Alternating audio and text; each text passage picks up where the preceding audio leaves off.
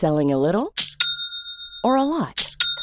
Shopify helps you do your thing however you cha-ching. Shopify is the global commerce platform that helps you sell at every stage of your business. From the launch your online shop stage to the first real life store stage, all the way to the did we just hit a million orders stage. Shopify is there to help you grow. Shopify helps you turn browsers into buyers with the internet's best converting checkout.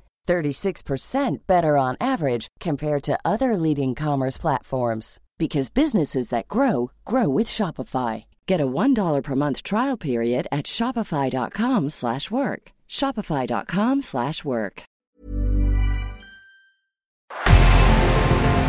En revenant à la lampe à huile, je ne crois pas au modèle Amish. Uh, there is one more thing. Don't try to be too smart. Pay taxes when, when you have to pay taxes. Je ne peux pas répondre à, à votre question, Monsieur le Président, parce que je n'ai pas de monde connecté. And that was a big mistake, and I'm sorry. Welcome to the Cybertruck Unveil. Voilà, je suis localisé en Allemagne. Signaux faibles, le podcast de siècle digital qui décode l'actualité du numérique. Bonjour à toutes et à tous et merci d'écouter ce premier épisode de Signaux faibles. Vous avez peut-être entendu la bande-annonce de Siècle Digital, que ce soit le cas ou non, sachez que Signaux faibles, c'est le nouveau podcast quotidien de Siècle Digital. On se retrouvera donc tous les jours dans un nouvel épisode. Et le but est simple, vous informer sur les actualités du jour en 10 minutes. Alors sans perdre plus de temps, c'est parti pour le sommaire du jour. Aujourd'hui, nous allons commencer par parler d'un scandale, celui de Cambridge Analytica qui implique donc Facebook. On enchaînera sur les derniers rebondissements du côté de Twitter, qui fait face aux accusations d'un ancien employé en plein procès contre Elon Musk. En France, une enveloppe de 20 millions d'euros destinée à l'ANSI a été annoncée après le piratage d'un hôpital. Nous retournerons ensuite aux États-Unis, où les autorités fédérales envisagent de lancer des poursuites antitrust contre Apple. Enfin, nous parlerons de la Chine avec deux informations. 47 applications ne respectent pas les droits des utilisateurs chinois et risquent des sanctions. Et le marché du cloud public chinois qui devrait tripler d'ici 2025. Voilà pour le programme du jour et il est assez dense, alors on commence tout de suite avec l'accord de Facebook dans le cadre du procès Cambridge Analytica. Vous souvenez-vous du scandale Cambridge Analytica? Si vous avez oublié, pas de panique, on fait un point rapide sur cette affaire. En 2014, et oui, ça remonte déjà, à l'université de Cambridge, des chercheurs ont développé une technique pour comprendre le profil psychologique d'une personne grâce à son activité sur Facebook. Un cabinet londonien spécialisé dans l'opinion publique, Cambridge Analytica, s'intéresse alors à ces travaux et un des chercheurs, Alexandre Kogan, accepte de travailler avec Cambridge Analytica contrairement aux autres chercheurs. Et pour faire simple, Kogan a alors créé une application qui permettait de récolter des données personnelles d'utilisateurs de Facebook. Ces utilisateurs donnaient leur consentement et pensaient participer à une étude, sauf que en réalité, Kogan vendait ces données à Cambridge Analytica. Il collectait et vendait aussi celles de leurs amis Facebook. Au total, 87 millions de profils sont touchés entre 2014 et 2015. Tout ça grâce non pas à un piratage, contrairement à ce qu'on pourrait penser, mais grâce au fonctionnement normal de Facebook qui permettait l'exploitation de ces données. Le scandale éclate en 2018 et on apprend aussi que ces données ont été utilisées par le cabinet de conseil pour la campagne de Donald Trump en 2016. Les conséquences de ces révélations sont elles très importantes. En interne, des cadres veulent quitter le bateau. En Europe, mais surtout aux États-Unis, des enquêtes sont ouvertes, dont un procès américain en 2018. Si vous voulez aller plus loin, plus dans le détail sur ce scandale, je vous invite à aller consulter les articles sur le sujet sur Siècle Digital. En tout cas, nous voilà maintenant en 2022 et selon un document judiciaire du 26 août déposé au tribunal de San Francisco, Facebook a conclu un accord préliminaire dans le cadre du procès. Sheryl Sandberg, une ancienne cadre qui a récemment démissionné, et Mark Zuckerberg auraient pourtant dû témoigner, eux, en septembre. Et aucune information sur les termes de l'accord n'a pour l'instant filtré. Voilà donc pour la dernière information du scandale Cambridge Analytica après une première amende de 5 milliards de dollars en 2019. Passons maintenant à un autre réseau social dans la tourmente, Twitter. L'ancien chef de la sécurité du réseau social, Peter Zatko, a accusé Twitter et ses dirigeants d'avoir menti aux utilisateurs et investisseurs. Selon lui, Twitter ne saurait même pas en réalité le nombre de faux comptes qui existent sur son réseau. Une partie des logiciels et des serveurs utilisés par l'entreprise ne serait même pas à jour d'un point de vue sécurité. D'autres failles de sécurité de données et sur la vie privée ont aussi été dévoilées. Peter Zatko aurait déjà porté plainte. Si elle reste à prouver, il faut quand même le préciser, ces accusations rejoignent en tout cas celles d'Elon Musk. Le milliardaire a renoncé à l'achat de Twitter en juillet. Il avait invoqué le nombre trop important de faux comptes et surtout l'opacité du réseau social à ce sujet. Un procès opposant Musk à Twitter se tiendra d'ailleurs en octobre, mais des audiences ont déjà commencé. En attendant, Twitter ne compte pas rester les bras croisés.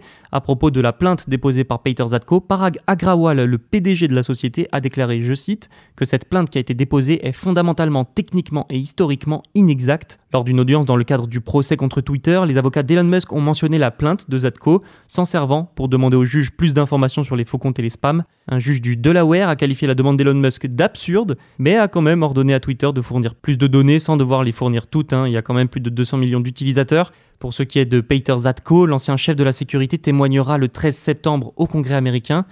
Les régulateurs européens, dont la CNIL d'ailleurs, vont aussi examiner la plainte de Zatko. Nul doute en tout cas que cette affaire va peser dans le procès opposant Twitter à Elon Musk.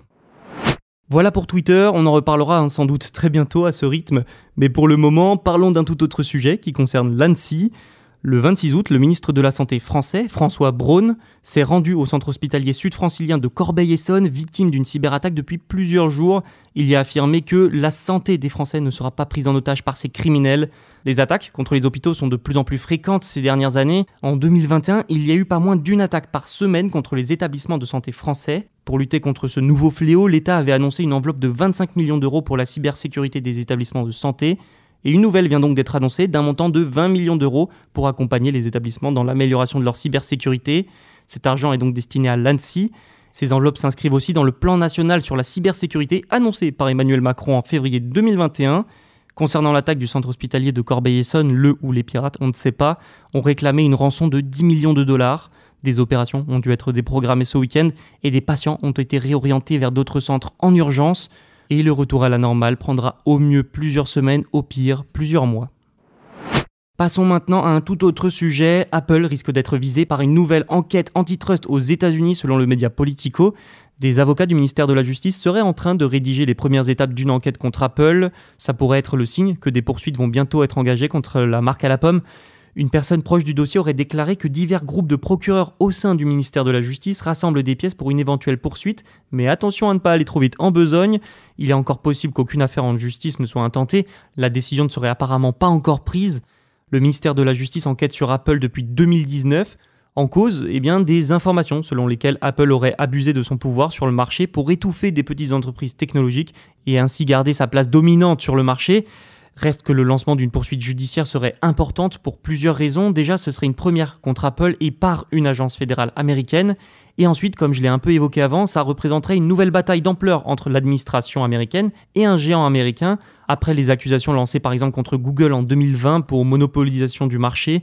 Mais il va falloir prendre son mal en patience puisque le dépôt d'une poursuite par le ministère de la Justice pourrait prendre rien de moins que plusieurs années. Allons en Chine maintenant, où 47 applications sont menacées de sanctions. Le ministère de l'Industrie et des Technologies de l'Information a accusé ces applications de collecte illégale de données. Parmi elles se trouve celle de Subway ou encore de Domino's Pizza. Elles ont jusqu'au 5 septembre pour résoudre ces problèmes. Si rien de suffisant, en effet, d'ici là, des sanctions seront prises. L'application Domino's Pizza aurait par exemple demandé l'accord des utilisateurs pour collecter leurs données personnelles de façon, je cite, forcée, fréquente et excessive.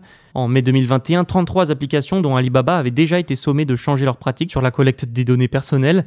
Elles risquaient alors des sanctions financières. Ces nouvelles exigences et menaces entrent en tout cas dans la politique mise en place ces dernières années par la Chine en matière de données personnelles. Législation renforcée, sanctions importantes, La Chine n'a pas fini de durcir le ton. Un nouveau projet de règlement sur les données a aussi été déposé par le gouvernement. Il précise que ces données stockées en Chine ne peuvent pas être fournies aux organismes chargés de l'application des lois sur l'industrie, les télécommunications ou la radio à l'étranger sans l'approbation du ministère de l'Industrie. Ce projet ferait du ministère de l'Industrie justement l'un des acteurs les plus importants de Chine. Les coûts et les difficultés pour s'aligner sur la loi risquent aussi d'augmenter pour les entreprises présentes dans le pays. Les évolutions seront évidemment à suivre sur siècle digital. Restons en Chine avec cette information, le marché du cloud public chinois va tripler d'ici 2025. Selon le cabinet de conseil McKinsey, qu'on connaît bien hein, en France maintenant, le marché du cloud public chinois va être porté par le secteur industriel et manufacturier. McKinsey estime que le marché va tripler pour passer de 32 milliards de dollars en 2021 à 90 milliards en 2025. D'ici 2025, 78% de toutes les charges de travail informatique seront sur le cloud en Chine, a d'ailleurs déclaré Shen Kai, un partenaire de McKinsey. Il faut noter que ces migrations se font dans un contexte favorable en Chine. Hein. Le gouvernement a intensifié ces derniers temps son soutien à la transformation numérique de ces entreprises. Malgré tout, les géants comme Alibaba, Tencent et Huawei devraient garder leur position de leader sur le marché du cloud. Ces trois entreprises détiennent quand même à elles seules la moitié du marché du cloud. Voilà, ce premier épisode de Signaux Faibles est terminé. Merci pour votre écoute. N'oubliez pas, vous pouvez retrouver tous les podcasts de Siècle Digital sur siècledigital.fr et toutes les plateformes de streaming. Quant à nous, on se retrouve dès demain pour un nouvel épisode.